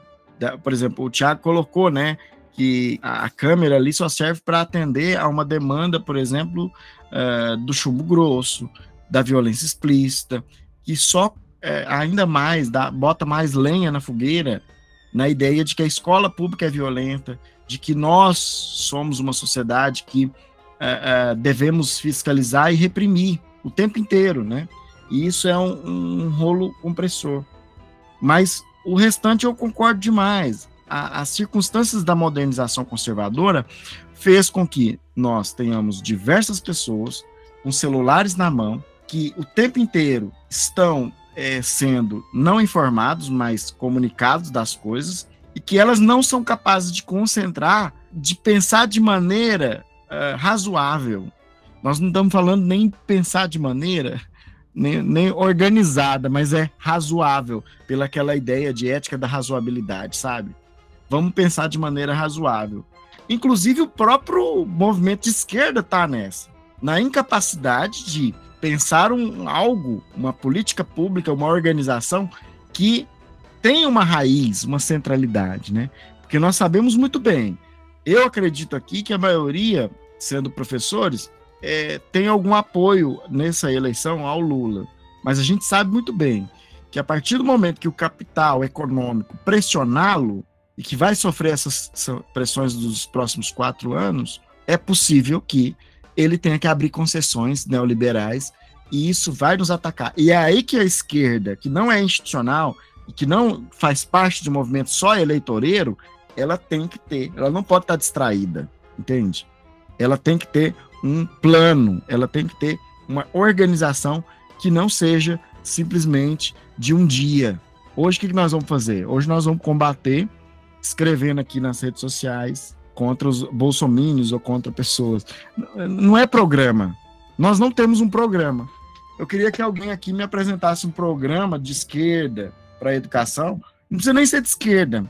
Vamos pensar um programa é, é, de educação democrática. Temos um programa? Vamos deixar a pergunta no ar aí. Pode né? ir, galera. Uai, falar o quê? É, eu acho que projetos a gente tem bastante, cara. A gente tem bastante. É, como, como, eu falei lá no, no grupo do Ensinecast uns tempos atrás aí, a, a galera, né, a academia, os professores, a comunidades, os movimentos sociais estão produzindo aí projetos. Tem. Tem candidaturas de esquerda ao Lula hoje. tem. Não tem força? Projetos, ideias para a gente fazer o negócio? Tem. Projetos para organizar essa luta frente a esses avanços cada vez maiores da mercantilização da educação e da, de tudo? né? Estão privatizando, né? Já privatizaram nossa energia elétrica, vai privatizar a água, enfim. Uh, eu acho que planos, ideias, projetos a gente tem, muito. Só que durante todo esse histórico século XX, gente, quantos, quantas pessoas foram caçadas como deputados? O Thiago estava falando, né, do, da médica, né, que está com medo de receitar canabidiol. É, gente, deputados foram caçados, muitos deputados de esquerda, PCB é, chegou a ser um dos maiores partidos na, nas eleições é, antes do golpe, antes de entrar para a criminalidade. Ele tinha capitalidade, só que fomos violentamente é, silenciados, apagados, torturados. Isso continua, né? E pra, só para falar mais com o galera falou aí, é, para quem não sabe também, né? Eu fui professor concursado do estado de Goiás e depois de dois anos e meio de avaliações positivas, 9, 10, bom professor, né? É, depois de uma greve, essa greve que o Fernando mencionou, esse, esse movimento, eu conheci quase todo mundo aqui, eu sofri um processo administrativo, fui exonerado, isso vai fazer 10 anos, ano que vem. Então, a gente tem essas maneiras de repressão, que é, tipo, ser, ser demitido, ser exonerado, né? Mais brusca e das piores, né? Mas nesse processo de. Por que, que não tem concurso público, gente? Não tá tendo mais, acabou. Acabou. Eu passei no último aqui que teve no Maranhão. Acho que agora que vocês conseguiram para Goiás aí, né? É, porque a falta de concurso público é o alimento do clientelismo, é o alimento do controle local. Então a gente tem é, uma estrutura de capital né, global, né? A gente está na periferia desse capitalismo, né? E aí a gente tem métodos de manter isso. É, então, as pessoas, às vezes, as perseguições que a gente fala, né, elas podem vir de maneiras muito suaves, entre aspas, né? É quando você, ah, todo mundo tem o direito a, a fazer uma, é, um mestrado, um doutorado, eu não vou conseguir uma bolsa, eu não vou conseguir o afastamento, não consegue. Ah, eu tenho direito a uma remoção, não, não, para você não vai, não tem. Aqui o Williams falou das lutas, a gente já conquistou muita coisa. Eu lembro da época do MPG, eu conversava com um professor em Goiás, um professor mais conservador, é, ele falava, eu estive em 80 nas lutas, conseguimos a democracia, né? É, agora vocês né, querem fazer o quê com essa democracia? A gente quer melhorar essa democracia, a gente precisa, porque não, como a gente falou aqui, não é de fato uma democracia, não é popular, não é do povo, é do capital. Então, uh, por exemplo, uh, para fazer, na, na, durante a Constituição, já teve aquela treta Vamos manter o ensino confessional? Vamos manter o ensino privado? Como é que vai ser? Manteve confessional e privado, e ambas se alimentam muito do nosso dinheiro público. A gente acha que as instituições grandes, privadas, né, não se aproveitam disso, elas comem dinheiro público também. Elas funcionam juntos com o Estado. Né? É, e depois vem a LDB 96, eleições para a escola. Eu vi uma eleição quando eu estava em Goiás, nunca mais eu vi. Maranhão, que a galera falava que Flávio Dino era comunista, de esquerda, nunca foi. Eu nunca vi uma eleição que não tem. Pelo contrário, você vai ver um decreto do governador e que vira projeto de lei na hora, pá, que fala, não, os, os, os gestores, não é diretor mais, né, é, serão é, nomeados, tudo nomeação. E aí, mano, é, junta contratos, junta todas essas formas, entre aspas, pequenas de perseguição, entre o medo das formas mais duras de repressão, de você perder o emprego, por exemplo, é, isso nos deixa mais letárgicos. Mas para falar aqui, por exemplo, esses dias me perguntaram: você se arrepende de ter entrado para greve em 2012? É, de ter, podia ter ficado calado. O sindicato entrou em greve, né? Mas em Tumbiara, onde eu lecionava, ninguém entrou de greve. Pelo que eu saiba, nem as pessoas que eram do sindicato. Eu tentei, não consegui. É, ver a galera, eu fui sozinho para Goiás, para Goiânia. Eu fui ficar lá na casa do Vitor. Eu conheci essa galera. Então, você se arrepende? Eu conheci vocês, mano tá ligado? Foi um dos momentos mais é, efervescentes da minha vida. Eu nunca tinha entrado numa, num palácio, numa, a, numa alema, né? Para quem não sabe, a Assembleia Legislativa, Alego, né? Que, que é alema. Eu nunca tinha visto, lidado, ver é, o deputado entrando assim, falou, oh, vamos, chega aqui, chega aqui, vamos bater um papo aqui. Vai, você vai ver, você vai ouvir a gente. Ó, oh, fecharam a nossa cara aqui, como pá. Nunca tinha andado de braços dados ali, fazendo barricada para ônibus não passar, né, Gabriel? Não, isso eu já tinha feito, viu? Uma greve de. Greve não, manifestação de passe lá em Berlândia, na, durante a faculdade. Mas, finalizando então, acho que o João falou da merenda, né? É, esses dias eu publiquei, eu trabalho numa escola integral, é, ensino, ensino médio técnico hoje, os maiores do Maranhão, modelo, e a gente almoça, almoça, almoçava com os alunos, né, e tal, e eu comecei a tirar foto dos pratos. E a resposta que eu tive da direção, eu postei no Instagram, né, e tal, foi, ó, não gostaram, né, no, nesse, nesse pronome indeterminado. Não gostaram e eles falaram sim, eles, né, eles, eles quem? É, falaram pra gente seguir a lei. A lei é, professor não come merenda, que é a lei. Olha só, vamos manter aqui no legalismo, né, no formalismo, né, é a lei. E a lei de fazer eleição? Não, essa a gente não quer. A gente quer a lei que tira prato de todo professor. E a lei do piso, Gabriel? E a lei do piso? Não, a gente não quer. A gente te dá um auxílio de né, alimentação. E aí, sabe o que é pior? Olha que doideira. Né? Uma coisa que eu tô batendo isso desde que eu cheguei aqui, não sei como é que tá em Goiás. A terceirização dos funcionários da escola. Né? Não só professor, a escola não é só professor. Né? É, é os coordenadores, é, muitos entram nessa coisa de, ah, eu vou dar uma puxada de saco aqui, porque quem sabe, né, eu posso até crescer. Outros estão é, inseguros, super explorados, questão de contrato, questão de insegurança que a gente falou. E aí você tem os terceirizados, cara, galera do serviço gerais, galera da merenda, pô. Sabe o que, elas falaram para mim? Tem gente que esses terceirizados, eles ficam sem receber salário. Eles às vezes a gente está fazendo vaquinha para eles aqui, às vezes para eles comerem. E se eles cortarem a não deixar o professor comer ninguém aqui, eles não vão comer. É tipo assim, olha, não reclama, senão você vai ser o culpado de estar tá fazendo os outros passarem fome. É você que é o culpado da terceirização, é você que é o culpado dos alunos não aprenderem, não terem consciência social. É, o Williams escreveu aqui, né? É, esse medo também vem de uma culpabilização. A gente fica inserido nessa culpabilização.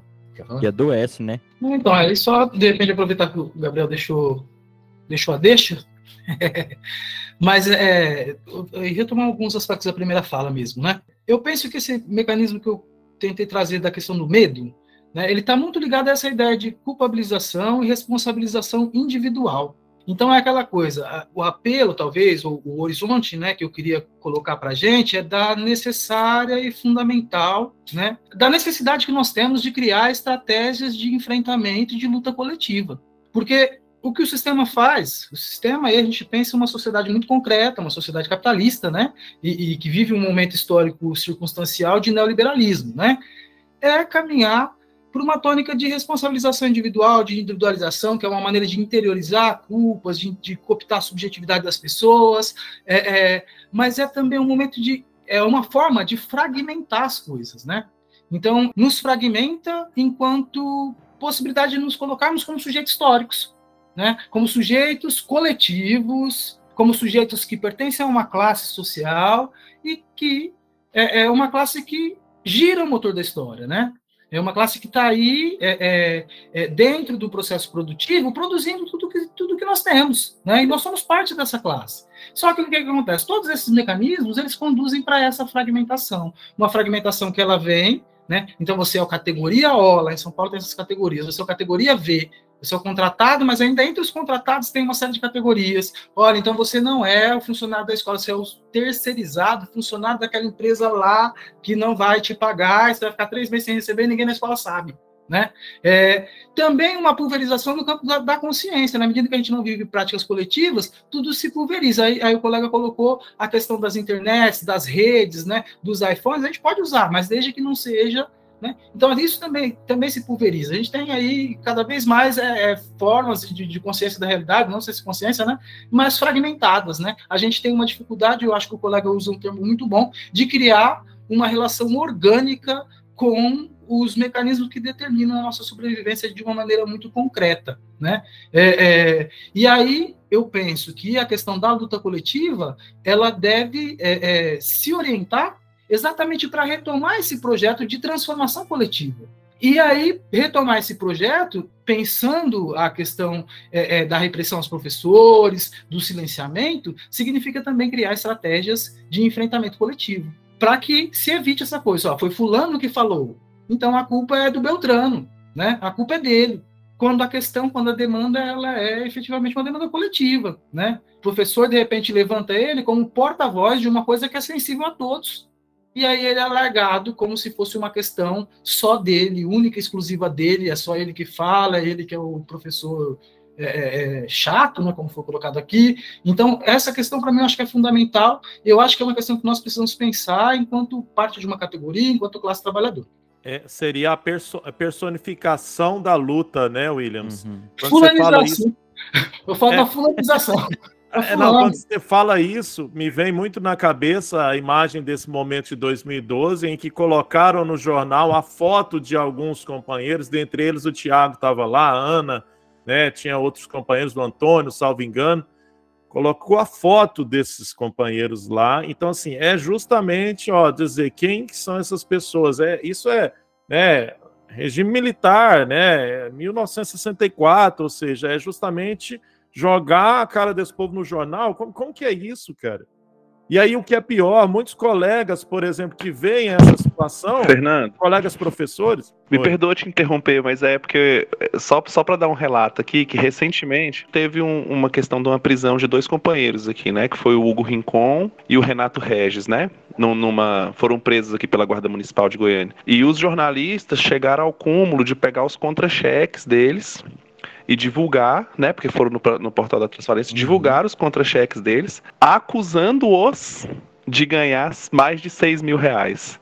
Sendo que é, eles estavam considerando que cada um deles tem. Por que, que deu mais de 6 mil? Cada um tem. Ou, oh, desculpa, mais de 10, né? É, ou era 6? Pode, sei lá o número, mas assim. É, sendo que todos dois têm dois contratos, né? Todos dois têm dois vínculos, então é somando os vínculos, e ainda por cima, se eu não me engano, o Renato já tem doutorado, né?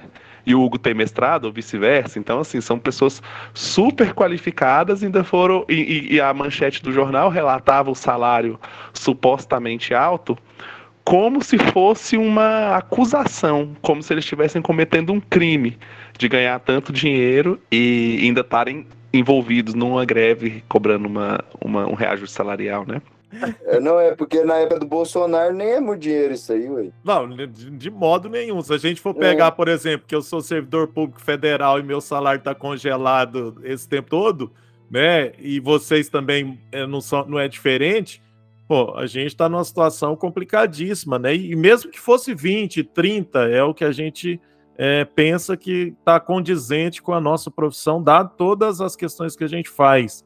Né? E isso, assim, é, a gente conversando aqui, eu pensando, esse episódio, infelizmente, ele tem que acabar, né? Assim, mas o assunto nosso não se esgota, a nossa discussão não se esgota e vai abrindo, na verdade, tantos outros caminhos de discussão que a gente vai entrando aqui, eu penso que é fundamental, é, e dá para a gente abordar vários outros aspectos, dentre eles, por exemplo, essa questão né, que, que você. Eu vou falar um pouco para quem está nos ouvindo. A gente tem ouvintes que são professores do ensino superior, pessoal que está né, na, nas pós-graduações fazendo pesquisa, estudantes de graduação que ainda não, às vezes, não conhecem bem essa realidade. Comparado a vocês, eu estou no começo da minha carreira no ensino básico.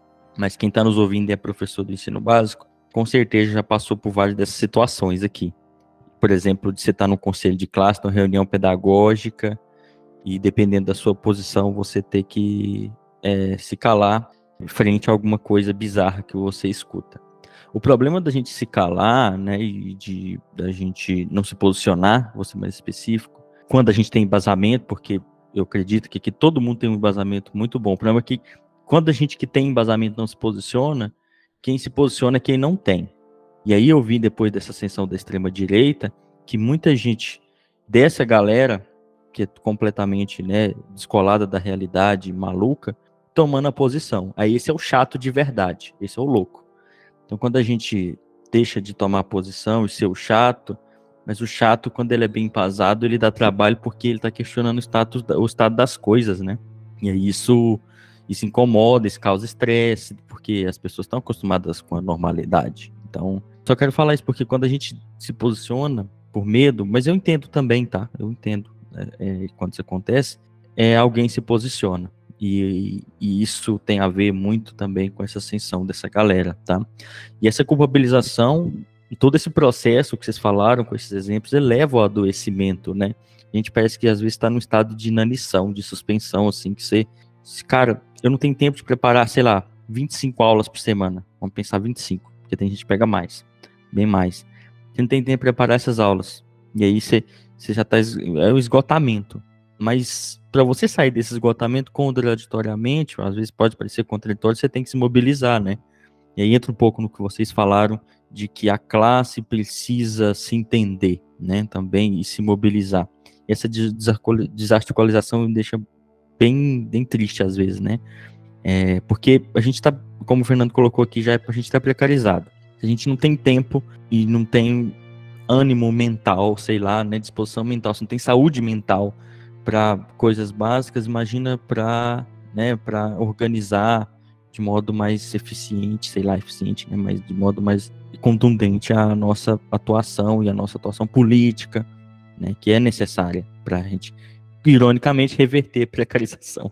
É uma, uma coisa meio retroalimentativa, que para sair dela você tem que romper mesmo com, com, algumas coisas e criar estresses mesmo, para que a gente consiga romper com esse todo esse problema que a classe sofre. Então, quem está nos ouvindo, é, que é pai, mãe e tem filho na escola, mas não é professor, não está inserido nesse contexto, é, começa a olhar para esse lado da escola, né? Acho que é interessante. O que a gente ouviu, o que vocês ouviram aqui é um pouco do que rola, né? E do que rola na galera que fica, às vezes, é, que é colocada de lado por causa desses interesses, né?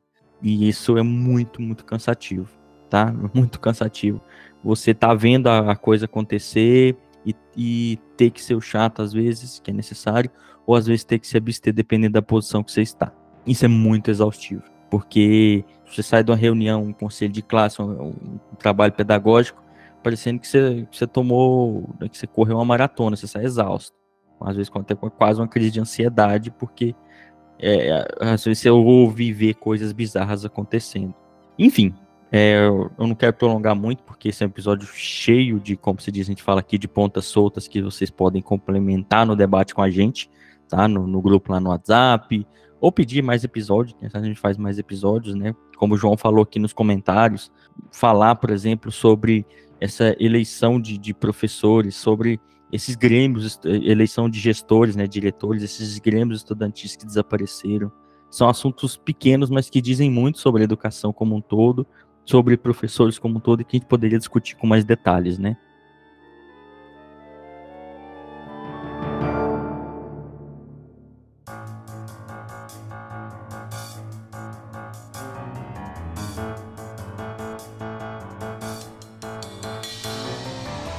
Mas vamos caminhar para o final do episódio, né? A gente tem um final aqui que é o bom demais da conta, o ruim demais da conta. Tem a, que vocês recomendam coisas que tenham a ver ou não com o tema do episódio, tá?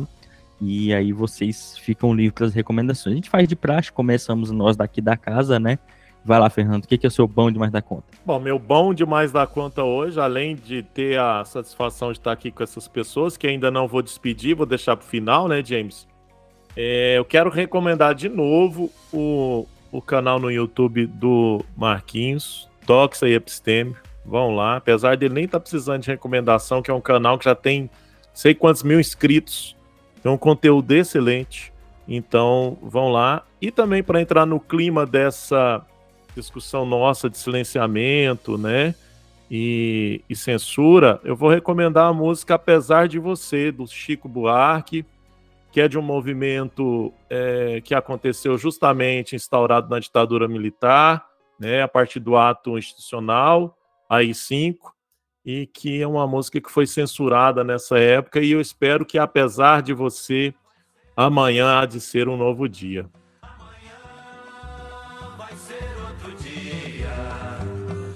Hoje você é quem manda, falou, tá falado, discussão, não. A minha gente hoje anda falando de lado e olhando pro chão, viu você que inventou. Eu vou recomendar um bom demais da conta, né? Como parte do público de vocês aqui é acadêmico, né?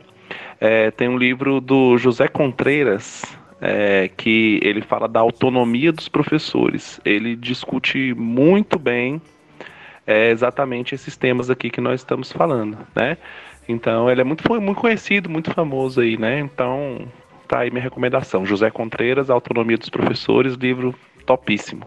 Vai lá, Tiago. Eu vou recomendar aqui o Lincoln Seco, acho que é sobre a Revolução é, dos cravos e falar aí, porque também tem alguns filmes sonhadores, é, é interessante também sobre a, o Maio de 68, porque o Maio de 68 foi importante para mostrar que o fascismo não acabou e ele nunca vai acabar porque faz parte das crises do capitalismo. Então nós estamos, o bolsonarismo é só parte do fascismo que sempre continua, né?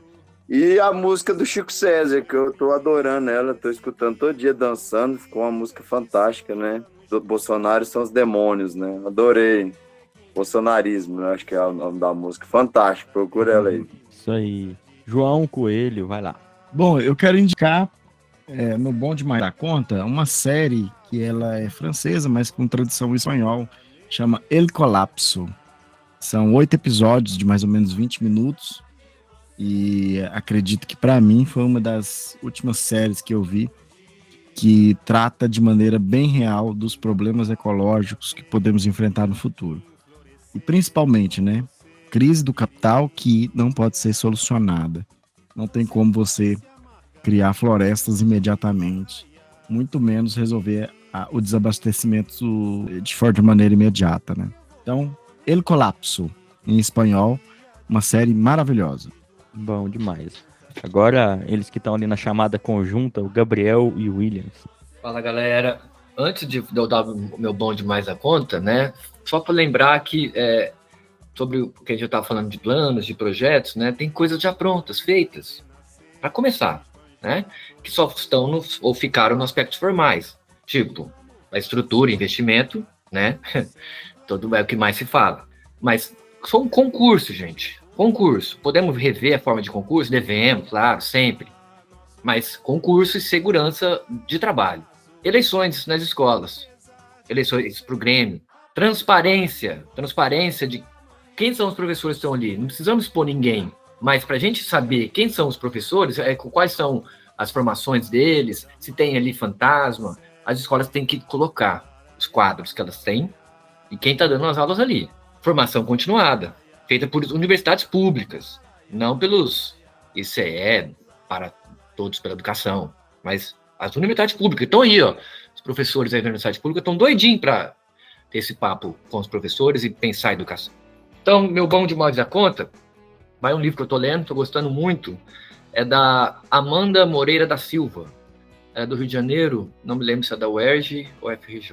O livro chama Trabalho Docente sob a Lógica Privatista Empresarial. Ela faz um recorte bem contemporâneo e muito bem embasado sobre esse avanço da mercantilização na, na, na educação e é, esse controle que está cada vez pior sobre o nosso trabalho cotidiano. Valeu, galera. É nóis. Vai lá. Bom demais da conta, né? Gostei da, da, da, do bom demais da conta. É, bom, tem um filme que eu acho que ele é muito importante para pensar esse engajamento necessário do profissional docente na, nas causas é, é, é, pela luta, né, nas causas de luta pela transformação da sociedade. Chama-se Pequeno Grão de Areia. É um filme que foi gravado no México e que levanta essas discussões. Né? Eu acho que muito das questões que nós levantamos aqui estão ali, direto ou indiretamente, abordadas nesse filme. Um, e aí, dois volumes, vou falar de dois, por falta de um, é, que eu acho que foram importantes aí é, é, num contexto recente para a gente pensar essas transformações é, é, ligadas à mercantilização da educação. Né? Um é o volume do Freitas, chamado Os Reformadores Empresariais da Educação, Luiz, Car Luiz, Luiz Carlos Freitas, José Carlos Freitas, lá professor da Unicamp, né? É, os informadores empresariais, empresariais da educação. Um outro volume que eu acho também fundamental para pensar esse momento histórico que a gente teve vivido, chamado neoliberalismo, né? É A Nova Razão do Mundo, do Pierre Dardot e Christian Laval, que eu acho que também traz questões muito importantes para a gente estar tá pensando é, é, as transformações que nós estamos vividos aí é, é, nos tempos mais recentes. Isso aí, gente. Brigadão demais da conta para todo mundo. Obrigado a quem ficou ouvindo a gente até aqui. Como sempre, críticas, sugestões ou comentários, fala com a gente direto, tá? Taca a pedra lá, sei lá, reclama. Muito obrigado a vocês que gravaram aqui, gente. Reunir essa turmona. A gente de repente vai reunir de novo para falar mais aspectos ainda, tá, gente? Obrigadão, me despeço. Tchau para vocês, hein? Eu quero só despedir aqui também, James, é, e fazer um agradecimento apesar do nosso tempo. Então, assim, porque é um momento que para mim é muito interessante a gente estar tá aqui né, essas pessoas que com as quais eu já falei que eu admiro bastante, sobretudo pela o exercício docente que eles desempenham, a luta pela uma educação pública de qualidade, gratuita, a luta por uma sociedade melhor. Então, hoje, para mim, é um momento de muita satisfação poder ter produzido esse conteúdo com todos esses colegas, amigos que estão aqui. E agradecer, então, ao Tiago, ao Maicon, ao João Coelho, ao Gabriel e ao Williams foi é, muito bacana estar aqui com vocês e agradecer o tempo de vocês também para estar aqui conosco, que hoje o tempo está cada vez mais líquido, então para nós é uma satisfação ter vocês aqui no EnsineCast. Tchau, gente, e até mais. Obrigado.